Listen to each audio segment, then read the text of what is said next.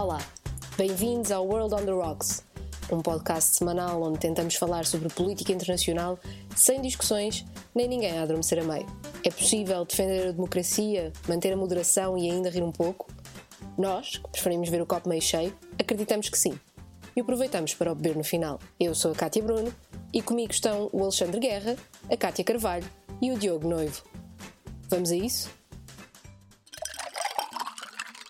Olá a todos, bem-vindos a mais um episódio do World on the Rocks. Desta vez estou só eu e o Diogo Noivo que me acompanha. Olá Diogo, estás bom? Olá Kátia, como é que estás? Está tudo bem, estou muito contente de estar a fazer um episódio contigo hoje sobre este tema e o tema que nós uh, trazemos hoje é uma espécie de lista de compras com sugestões de leitura, de, de, de vídeos, uh, melhor, de, de filmes e de, e de livros sobre, sobre o 11 de setembro porque anda toda a gente, enfim, a falar sobre o 11 de setembro e nós achamos que se calhar seria agir, uma vez que estamos só os dois, a um, trazer esta lista de, de, recomendações. Sim, é uma espécie um, de lista de supermercado que nós fazemos aqui com filmes, com músicas e com livros para quem nos ouve. Eh, se quiser entrar no tema pela primeira vez ou aprofundar um bocadinho mais, tentamos deixar umas sugestões ligeirinhas para quem tenha, para quem tenha essa vontade. Ligeirinhas. Uh, antes de avançarmos, eu queria, Diogo, ah, se me permites, eu queria só deixar a nota de que hum, nós estamos a gravar hoje, quinta-feira, não é? Dia 9, e ontem, foi quarta-feira, foi quando uh, começou em França o maior julgamento de sempre sobre terrorismo, sobre os atentados de 13 de novembro de 2015 que, enfim, foi no Bataclan, o Stade de France e outros cafés e zonas na zona de Paris. O, o julgamento foi construída uma sala especial para o julgamento, até que, enfim, tem acho que é 45 metros de comprimento, está envolto em altas medidas de segurança e, uh, e são mais, uh, e são 20 acusados e, e apenas um deles, uh, do, dos, dos terroristas que, enfim, que cometeu mesmo o atentado está vivo e está presente, que é o Salam Abdeslam. E estes ataques vitimaram, se não estou em erro, 130 pessoas, não é? Tipo, Sim. 130 pessoas e mais de 400 feridos, e são julgamentos em que pelo menos 1765 pessoas uh, se constituíram como partes civis, ou seja, pessoas que se consideram diretamente afetadas pelo ataque, uh, e entre eles há vítimas diretas e indiretas, ou seja, as famílias das vítimas. Um, e Diogo, tu conheces bem o, o Centro de Vítimas, do Memorial de Vítimas do Terrorismo em Espanha, tu queres acrescentar, por exemplo, qual é que é a tua opinião sobre o impacto deste tipo de julgamentos para a restauração e a dignidade das vítimas? Ou seja, o, o que é que tu achas que é, que é importante aqui nisto? Neste julgamento. De facto, o Centro Memorial para as Vítimas do Terrorismo no País Basco é uma das principais instituições europeias que cuida das vítimas do terrorismo, nomeadamente de contar a sua história. Eles abriram recentemente eh, as novas instalações, têm um museu fantástico onde falam de todas as vítimas do terrorismo em Espanha, desde vítimas da extrema-direita, da extrema-esquerda, do jihadismo, portanto, todas as formas de terrorismo que existiram e existem ainda em Espanha. Quanto à importância do julgamento para as vítimas, eu não sei se sou a pessoa mais indicada uh, para falar nesse assunto, mas parece-me que uh, um dos problemas do terrorismo é alcançar uma noção mínima de justiça. E para as vítimas uh, é importante, mais por razões que se calhar tu, Kátia, como psicóloga, explicas melhor, mas, mas a, a existência de uma certa sensação de justiça que permita dar o assunto por encerrado. Há uma coisa muito comum nas vítimas do 11 de março de 2004 em Madrid, é precisamente a, a, sensação de que nunca se livraram daquele atentado, aquele atentado nunca lhes saiu da cabeça. E, portanto, um julgamento e condenações, embora seja, imagino eu, extraordinariamente doloroso para as vítimas, parece-me que pode oferecer uh, uh, alguma, enfim, tranquilidade, a tranquilidade possível. E, portanto, creio que para as vítimas será, será importante. De qualquer das formas, a quem nos ouve, se fizerem um fim de semana no País Basco, se forem de férias ao País Basco, passem em Vitória visitem o Centro Memorial, porque tem de facto um museu extraordinário uh, que vale muito, muito a pena ser visitado. Sim, era isso que eu ia te dizer, para tu, eu ia te pedir para tu dizeres onde é que fica esse memorial. Em Vitória, na cidade de Vitória. Sim, uh, ora, uh, o que é que eu acho enquanto psicóloga sobre isto? Uh, eu nunca li, na verdade, nada sobre o efeito e o impacto do, dos, dos julgamentos nas vítimas do terrorismo. Acredito que seja necessário para restituir alguma, alguma sensação de, de, justiça e alguma dignidade, mas acho que mais do que isso, eu acho que, como um todo, eu acho que haver um julgamento de terrorismo, acho que passa a sensação à população de que a sociedade recuperou algum controle da situação. Eu acho que isso pode ser importante de, um, de uma maneira geral para não parecer e não fazer parecer que o terrorismo é um fenómeno muito aleatório, porque é, uh, e, e, e, e, enfim, tem um efeito de surpresa, mas acho que isso pode mostrar que afinal as coisas não, não estão assim tão descontroladas. Porque nós aqui em Portugal não temos essa noção, mas em França realmente claro. houve ali alturas de grande descontrole. Claro, e, e, uma vez que, que o objetivo das organizações terroristas, desde o presente e desde o passado, é pôr em causa as instituições do Estado, também me parece importante que essas Sim. mesmas instituições, nomeadamente o Poder Judicial, uh, tenham a oportunidade de mostrar eficácia e mostrar que dentro das regras da democracia é possível agir uh, sobre, sobre o fenómeno e, portanto, sim, estamos de acordo. E se calhar, olha, aproveitando uma vez que falamos em França, comece já a nossa lista de compras, pode ser? Começa, a nossa começa, lista de supermercado. Força. Olha, uma vez que falamos. Força, porque eu próprio estou curiosa. Ah, pronto, muito bem. Então, olha, começo por um autor francês que se chama Jean-Pierre Filieu, que é professor de Ciência Política na Sorbonne. A Sorbonne, em Portugal, tem má fama por causa de um ex-primeiro-ministro, mas não é uma má universidade. uh, e o Jean-Pierre Filieu publicou um livro que se chama As Nove Vidas uh, da Al-Qaeda. É um livro curtinho e basicamente é um ensaio. É uma coisa escrita por um académico, mas não é necessariamente académica, aquelas coisas uh, pesadonas que muitas vezes são produzidas pela academia. É um ensaio a primeira versão, a versão francesa, é de 2009, se não me falha a memória. A minha edição espanhola também é de 2011. Creio que existe uma edição inglesa. Mas basicamente, o que é que ele diz nestas nove vidas da Al-Qaeda? Ele mostra os nove grandes desafios que a Al-Qaeda teve na sua história desde uh, enfim, o facto de Bin Laden ser proibido de entrar no, na sua Arábia Saudita natal, depois o facto de serem expulsos do Sudão, o pós 11 de setembro, ele pega em nove grandes desafios da vida da Al-Qaeda e mostra como é que a organização se conseguiu adaptar e sobreviver. É um livro uh, uh, escrito, insisto, por alguém que sabe muito do assunto, mas o livro é acessível a qualquer público, portanto, qualquer pessoa que tenha algum interesse uh, uh, sobre a Al-Qaeda e perceber o que é a Al-Qaeda, o que foi, do que é que estamos a falar. As, as nove vidas da Al-Qaeda de Jean-Pierre Filiot e uma vez que começámos a falar de França, é uma daquelas uh, sugestões que me parece oportuna. Ah, isso é muito bom, eu não conhecia esse livro. Como é que, como é que se escreve já agora Filiu? Assim também fica a nota para os ouvintes. Filiu é F-I-L-I-U. Ok. Muito bem. Uh, mais um livro para a minha lista de compras, porque a minha lista no book de, de, de livros uh, já vai em 195. Muito bem. Portanto, vai ser mais um. Não há bolsa de estudo eu... que resista a isso. Uh, não, não, nem orçamento. Muito bem. E eu não trago nenhum livro, mas eu trago uma música que se chama Freedom, de Paul McCartney. E eu acho muito curiosa a história que está por trás desta música. É que quando os aviões estavam a colidir com as torres, as torres gêmeas, o Paul McCartney estava na, na pista dentro de um avião no JFK. Não para... fazia ideia. Sim, sim, estava. Eu não sei quando é que ele ia, nem sequer sei se ele estava a chegar. Eu, eu, segundo aquilo que eu percebi, ele estava pronto para descolar para um sítio qualquer. Enfim. Um, e ele assistiu a tudo através da janela do avião.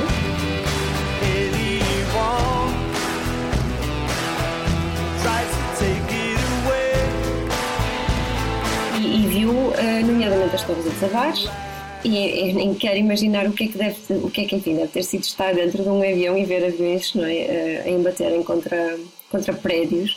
Uh, e aquilo deve ter-me tocado imenso, imenso mesmo. Ele naquele ano lançou o álbum que se chama Driving Rain e uh, ele imediatamente endereçou os ganhos do single From a Lover to a Friend para as famílias dos bombeiros de Nova York e, aliás, ele mobilizou-se imenso na ajuda às vítimas. Outra coisa que ele também fez foi envolver-se na organização de um concerto, acho que se chamava Concert for New York City, em que era um evento para angariar fundos para as vítimas e para os bombeiros.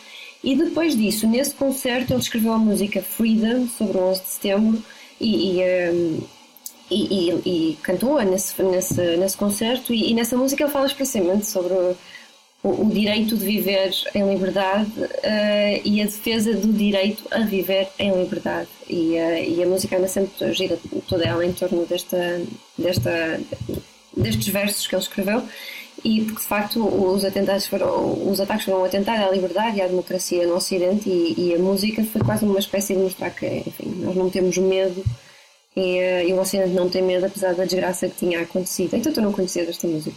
Não, não conhecia a música, não conhecia a história. Mas é, é, é, é de facto é muito, giro, é? muito, curioso. Eu se calhar continuo, pego, pego na tua deixa e continuo Sim. em sugestões mais ligeiras, embora o filme não seja nada ligeiro. O filme chama-se United 93, ou seja, United 93. É um filme de 2006 e é um filme que retrata a história do quarto avião. Nós, quando falamos do 11 de setembro, falamos dos dois aviões que embateram nas Torres Gêmeas, falamos do terceiro avião que embateu no edifício do Pentágono, portanto, grosso modo, naquilo que é o Ministério da Defesa norte-americano, mas quase nunca falamos num quarto avião que também foi sequestrado.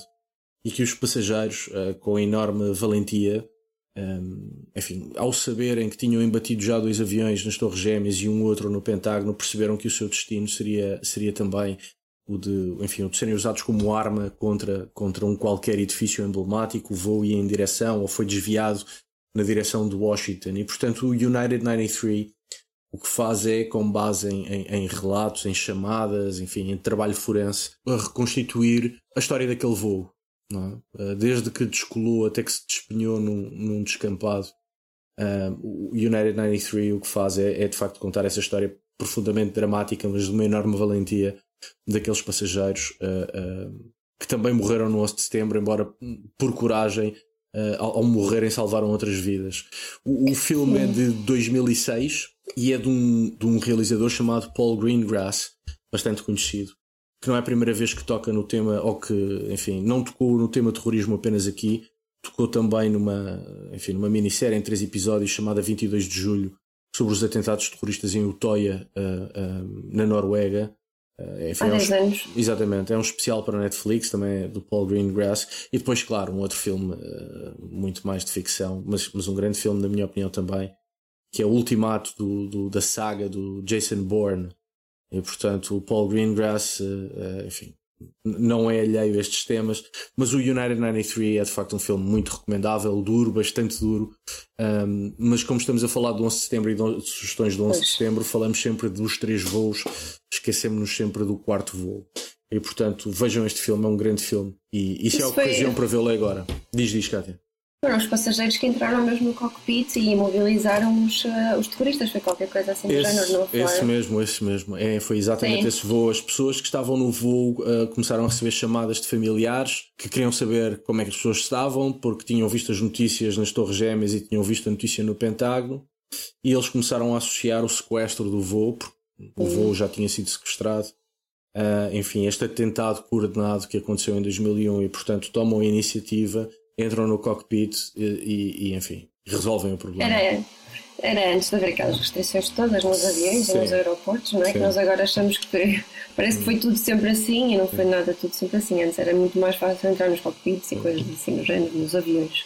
E o 11 de setembro de facto deixou muitas marcas que Sim, Para voar, quem não se lembra do sim. 11 de setembro, parece que viveu sempre assim. E, e enfim, voar antes do dia 11 de setembro era, não tem nada a ver com o que é voar hoje, não? É? são coisas completamente diferentes. Sim, sim, é verdade. Mas sim, sugiro este filmezinho, que é um filmezinho, não, é um grande filme. Uh, se não viram, vejam, porque de facto vale a pena. Eu vou ver, que eu também não conhecia. E mais Olha, música? Mas já que tu falaste numa coisa que, que, normalmente nunca é muito falado, que é esse quarto avião, eu vou trazer outra coisa que eu acho, é a minha opinião, posso estar errada, que também não é muito falado, que é sobre uh, os bombeiros uh, enfim, foram, foram chamados para socorrer as vítimas às Torres Gêmeas. Um, e então há duas músicas, uma é do Bruce Springsteen que se chama The Rising.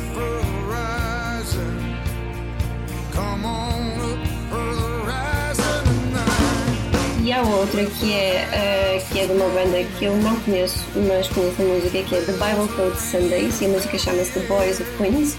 E então elas falam sobre os bombeiros de, de, de Nova York. O Bruce Springsteen, é, obviamente que ele não ficou indiferente aos ataques, ele escreveu uh, uma música que conta a história de um bombeiro de Nova York que foi atingido pelo desabamento de uma das torres quando ele tentava subir para ajudar as vítimas, porque houve muitos bombeiros que morreram foram os primeiros a chegar para socorrer e não estavam nada à espera que as torres desabassem, então eles foram os primeiros a subir e, enfim, as torres desabaram, eles ficaram lá de baixo. E, e, e, portanto, ele escreveu uma música sobre isso e depois a outra banda, The Bible Code Sanders e a música The Boys of Queens, é, é uma música também de, de um bombeiro que pertence a uma família irlandesa de Queens e essa família havia a tradição dos homens serem bombeiros e, portanto, essa família no, no 11 de setembro perdeu quase todos os homens que eram bombeiros no 11 de setembro. Portanto, estas duas músicas são duas homenagens a, aos bombeiros que foram dar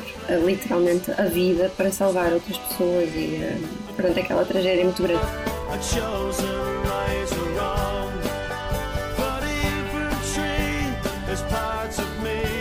É muito difícil falar sobre o 11 de setembro de uma forma ligeira.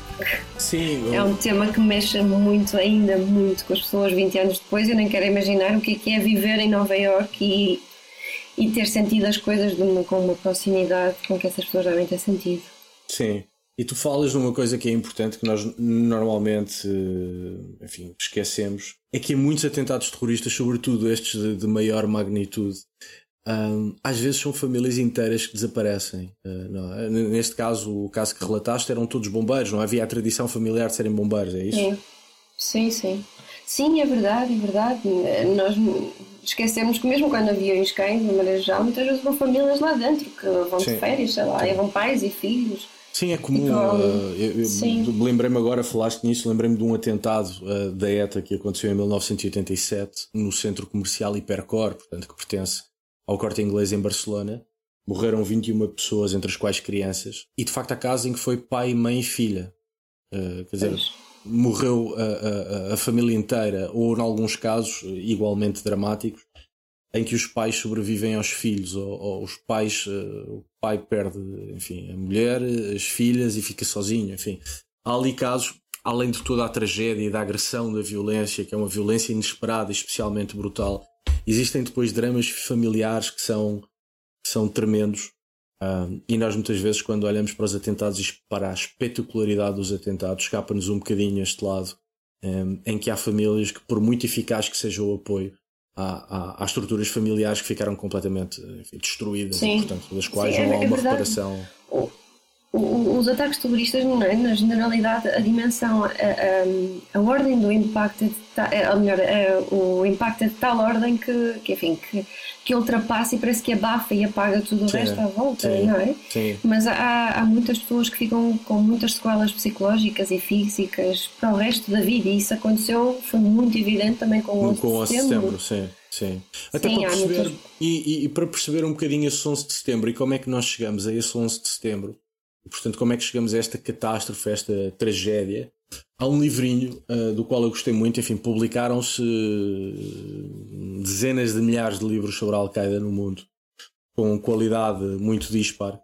Mas um dos livrinhos uh, que eu li sobre o assunto e que mais contente me deixou é um livro que se chama The Search for Al-Qaeda, ou seja, a procura pela Al-Qaeda, de um senhor chamado Bruce Riddell. Bruce Riddell era um enfim, funcionário da CIA, depois foi conselheiro da administração Clinton e quando saiu da, da enfim, do governo da administração pública norte-americana tornou-se investigador de um importante centro de investigação norte-americano chamado Brookings Institution. Este Sim. livro é editado pela, pela Brookings, tem 154 páginas, portanto é um livro muito pequenino um, mas muito esclarecedor, em que nele, de uma forma, uma escrita bastante acessível, mais uma vez, é, é, o livro é escrito por uma pessoa que sabe muito do assunto, sabe muito politicamente do assunto, trabalhou enquanto membro dos serviços de informações sobre este tema, aconselhou uma administração norte-americana, mas o livro está escrito de uma maneira bastante acessível, ou seja, há enorme rigor, há muito conteúdo, mas ainda assim há uma capacidade para escrever de forma acessível a qualquer público. E portanto, esta procura pela Al-Qaeda de Bruce Rydell, editado pela Brookings. A minha edição é de 2008, mas existem outras, e portanto é um livro que ainda se encontra facilmente.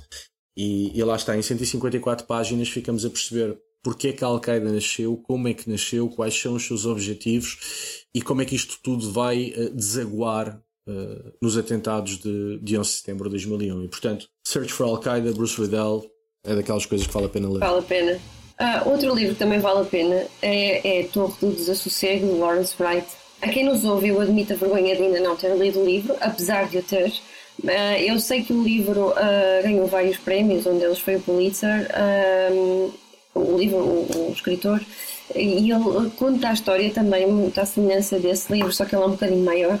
Ele conta a história de, desde a evolução da Al-Qaeda e tudo o que levou até aos acontecimentos de, do 11 de setembro. Ele, ele fala, acho que fala também sobre as pessoas, ideias, os planos e tudo o que aconteceu e tudo também aquilo que falhou para os, os ataques de 11 de setembro terem uh, ocorrido. Mas tu já leste o livro, não já, Diogo? Eu li o livro na altura, eu sou um bocadinho mais velho do que tu, sou um bocadinho de nada. Isto pelo menos é o que eu digo a mim próprio para. para exagero. Para, para não deprimir. Para quem nos ouve, isto é um exagero. Sim, sim. E eu, sim, era bom, era. E eu, na altura, estava já, foi o meu primeiro ano de mestrado. Eu tenho a edição portuguesa, a, a, a edição que eu tenho é de 2006 foi, se não me falha a memória, o meu primeiro ano de mestrado.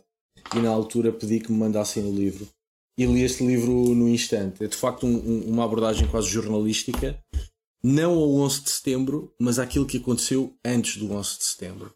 E agir é porque está bem pensado. Há duas linhas narrativas. Uma é o que é que aconteceu na Al-Qaeda antes do 11 de setembro e o que é que aconteceu nos Estados Unidos, sobretudo no plano político, e das instituições de combate ao terrorismo antes do 11 de setembro. Portanto, no livro nós temos duas histórias quase paralelas, um, em que de um lado os Estados Unidos e do outro lado a Al-Qaeda percebemos também como é que tudo vai uh, uh, confluir no 11 de setembro e como tu dizias e bem, Kátia, o que é que correu bem, o que é que correu mal, porque é que correu mal, e escrito de uma forma bastante impressiva, muito, muito interessante. E já que falas na Torre do Desassossego, uhum. para quem gosta mais de séries do que de ler, embora uma coisa não, não, não, não nega a outra, eh, a Torre do Sossego foi adaptada à televisão. A série chama-se eh, The Looming Tower, está no serviço de streaming Amazon Prime.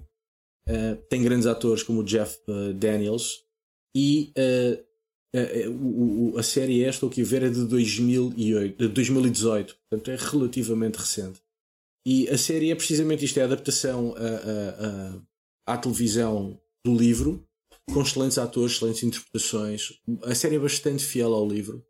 E portanto, quem queira ver em imagens uh, o que o Lawrence Wright, que curiosamente, pequeno parênteses, é um dos produtores da série de televisão, portanto, ele também esteve envolvido não só na escrita do guião da série, mas na produção da, da série. Uh, o, quem queira ver o que o Lawrence Wright escreveu, veja a, a Torre do Sossego em versão uh, série televisiva. Está na Amazon Prime. Está na Amazon Prime. Ok. Mais uma, mais uma para a minha lista. Eu, eu daqui a dois meses já vou ser uma pessoa livre e já vou poder. Está quase a acabar pôr, a teste, não é? Sim, já vou poder pôr muita coisa em dia. Eu, eu, vou trazer outra curiosidade, quer dizer, não sei se para ti se calhar não é uma curiosidade, mas uh, de facto o 11 de setembro, nós que estamos a esta distância, se calhar não temos bem esta noção, não é? Mas o 11 de setembro afetou uh, muita coisa e uh, eu vou continuar com as músicas e uma das coisas que afetou foi também a, a indústria da música, porque houve várias, várias bandas que, que estavam a lançar ou a prepararem-se para lançar álbuns uh, na altura em que aconteceu o 11 de setembro. Acho que até houve três lançamentos de álbuns nesse dia, um deles acho que até foi da Mariah Carey hum. e outro foi de um Jay-Z ou uma pessoa com um nome semelhante que eu confundo sempre. tudo que não, tudo que sai é um bocadinho do, do meu género musical, eu confundo. Um, e, e, por exemplo, o caso mais marcante é que, enfim, as bandas tiveram que alterar coisas nos seus álbuns por causa do 11 de setembro foi de uma banda que, de rap que se chamava The Coop. Um, e eles tinham divulgado em junho a capa de um álbum que mostrava as Torres Gêmeas em chamas mas como eles tinham planeado o álbum sair apenas em novembro, eles ainda tiveram tempo de mudar a, enfim, a, a, capa e que em vez de sair com as duas gêmeas em chamas, saíram com acho que foi uma taça de, de cocktail em, em chamas. A, a, banda ainda assim não, sofreu várias críticas porque eles nos excluíram uma música que, que se chama 5 Million Ways to Kill a CEO e foi, recebeu muitas críticas porque tu conhecias? Não, não, não mas achei graça. Sim, sim, e eles sofreram muitas críticas, porquê? Porque, enfim, as pessoas que foram mais vitimadas no 11 de setembro, as principais vítimas foram, eh, foram as pessoas da classe empresarial e, portanto, muitas pessoas olharam para esta música ainda como, enfim, um atentado àquilo que as pessoas tinham sofrido.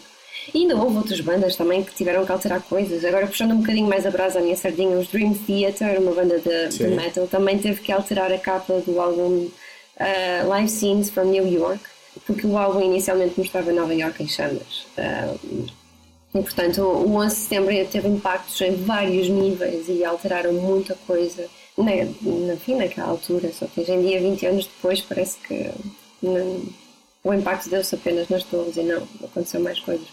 Sim, tem, um, tem uma consequência eu, muito maior. Diz? Tem, teve consequências muito maiores e algumas nem sequer uh, uh, as temos presente. Sim, sim. Uh, não sei se queres dar mais alguma sugestão que eu ia passar já para outra. Não, posso, posso, posso fazer as minhas duas últimas sugestões e faço juntas porque são do mesmo autor. Sim, força. O autor chama-se Fawaz Gerges, entre outras coisas, não sei se esta é a forma correta de pronunciar, imagino que sim. Entre outras coisas, é professor de Relações Internacionais no London School of Economics e ele escreveu um livro que se tornou um clássico na área dos estudos sobre terrorismo, em particular sobre jihadismo, uh, que é um livro que toda a gente que estuda estas matérias uh, já leu ou pelo menos conhece, se chama The Far Enemy, o inimigo distante. O livro é a primeira edição é de 2005, é uma edição atualizada de 2009 e é um livro bastante completo e que explica uma coisa essencial. O jihadismo, enquanto forma de terrorismo, existia já há muito tempo, mas tinha um alcance local, regional. O que o Fawaz Gerges faz neste For Enemy, ou neste inimigo distante, é explicar como é que a jihad dá o salto para se tornar em algo internacional ou global. Um, eu acho que é discutível o uso da palavra global, mas certamente internacional. E portanto, certo. basicamente ele explica o porquê e o como do jihadismo, que era uma coisa que existia, era, era, uma forma de terrorismo que existia, uhum. como é que isto se tornou uma ameaça internacional. É um livro que é. Eu não gosto da ideia de livros obrigatórios, uh, mas, mas é certamente um livro de referência na área dos estudos de terrorismo. Uh, se não me falha a memória, sim, é da Cambridge University Press e é, e é um daqueles livros que vale a pena. O Fawaz Guedes escreveu anos depois um outro livro, este muito mais pequenino, também está nas 150 páginas, não, sim, à volta disso, 150 páginas, que se chama The Rise and Fall of Al-Qaeda ou seja, a ascensão e queda da Al-Qaeda. A tese dele é uma tese contra, uh, uh, uh, controversa. Aliás, o livro foi controverso, bastante controverso. Porque basicamente ele diz certo, a Al-Qaeda tornou-se numa ameaça internacional, mas deixou de ser.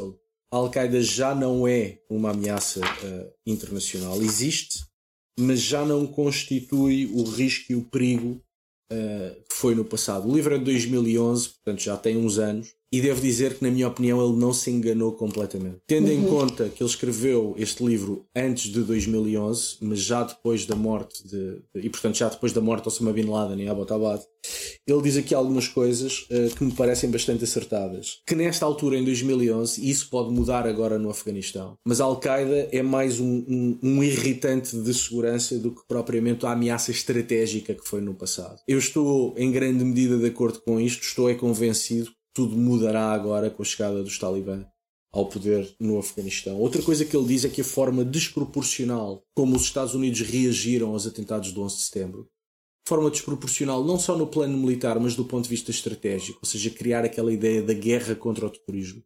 Como se fosse Sim. possível fazer uma guerra contra o terrorismo. O argumento do Fawaz Guerres é que, ao exagerar a dimensão dos atentados e ao exagerar a dimensão da ameaça, uh, os Estados Unidos e o Ocidente, de um modo geral, acabaram por validar a ideologia, os objetivos e a postura da Al-Qaeda. Há aqui um, um, um, trecho que me parece interessante, onde ele diz que, uh, e estou a traduzir em tempo real, e portanto perdoem-me se eu disser alguma patacoada, mas uh, no ponto de, do ponto de vista psicológico, a Al-Qaeda ganhou a batalha, não obstante tenha, tenha sofrido uma derrota militar.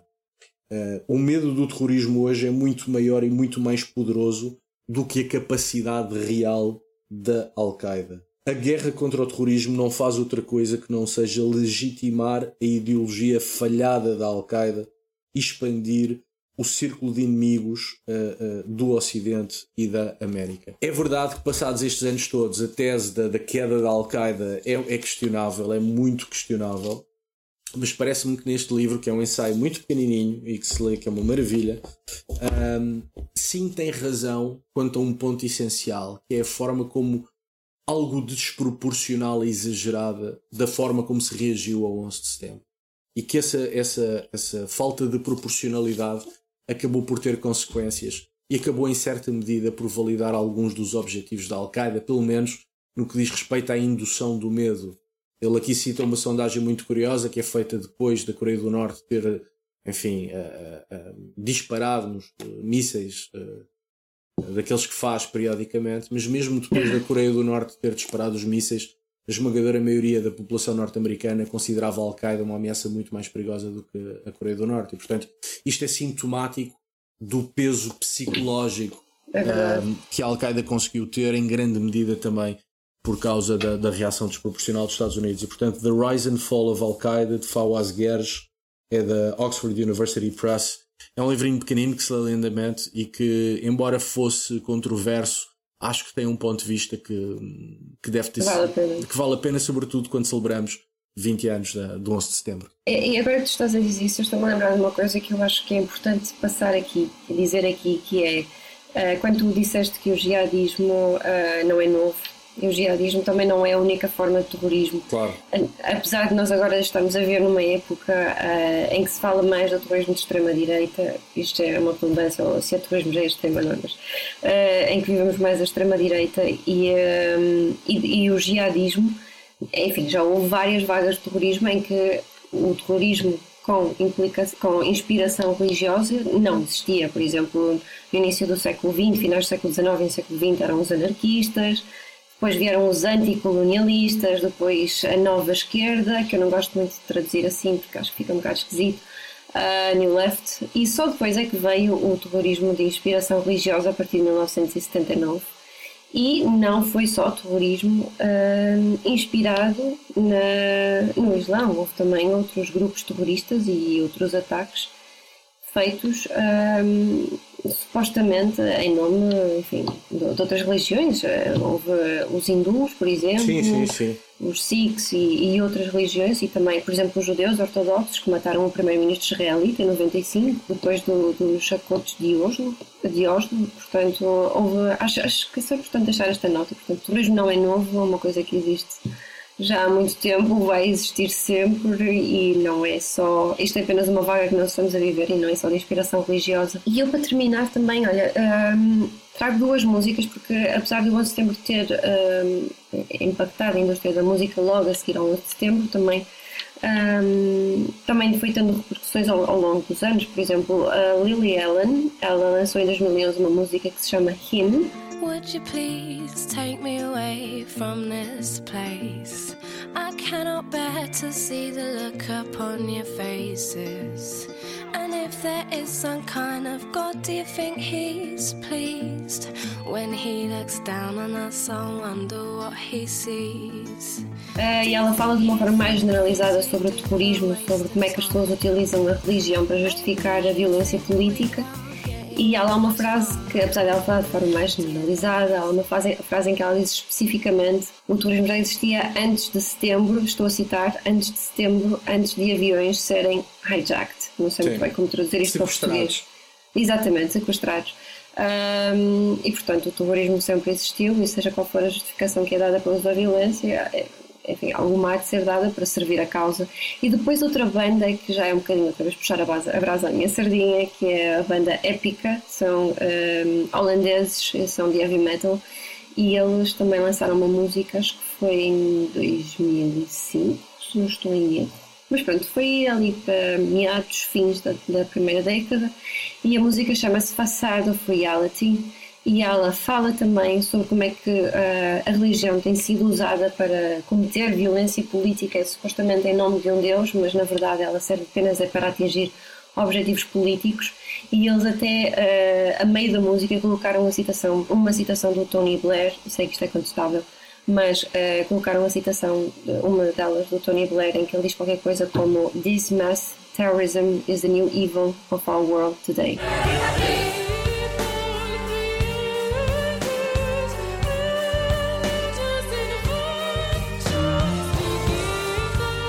Dizer a quem nos ouve que essa música mexeu imenso comigo, assim como ao 11 de setembro, que eu lembro-me do 11 de setembro. Acho que nos lembramos fez... todos, quer dizer, quem, evidentemente, quem estava vivo na altura e era consciente Sim. dos seus atos, recorda-se de onde estava. Sim, não é? Sim. Um, E, eh, e, isto fez com que impulsionou ainda mais o meu gosto para estar em estudos e para eu seguir esta, esta carreira. Mas tu falas aí numa coisa curiosa: é que já há uma geração hum, que nasceu depois do 11 de setembro. Não é? Já há uma Sim. geração que não tem memória disso. Uh, para mim, confesso que me deprime imenso. Uh, mas, mas já há uma geração que não, que, não, que não tem memória de como era antes e do que foi. Os meus sobrinhos, por exemplo. Sim, não, tem gente na faculdade já que não, que não, que não, tem memória disso. E, e eu acho que essa, a, a forma como nós recordamos a violência também será, também será um tema, não é?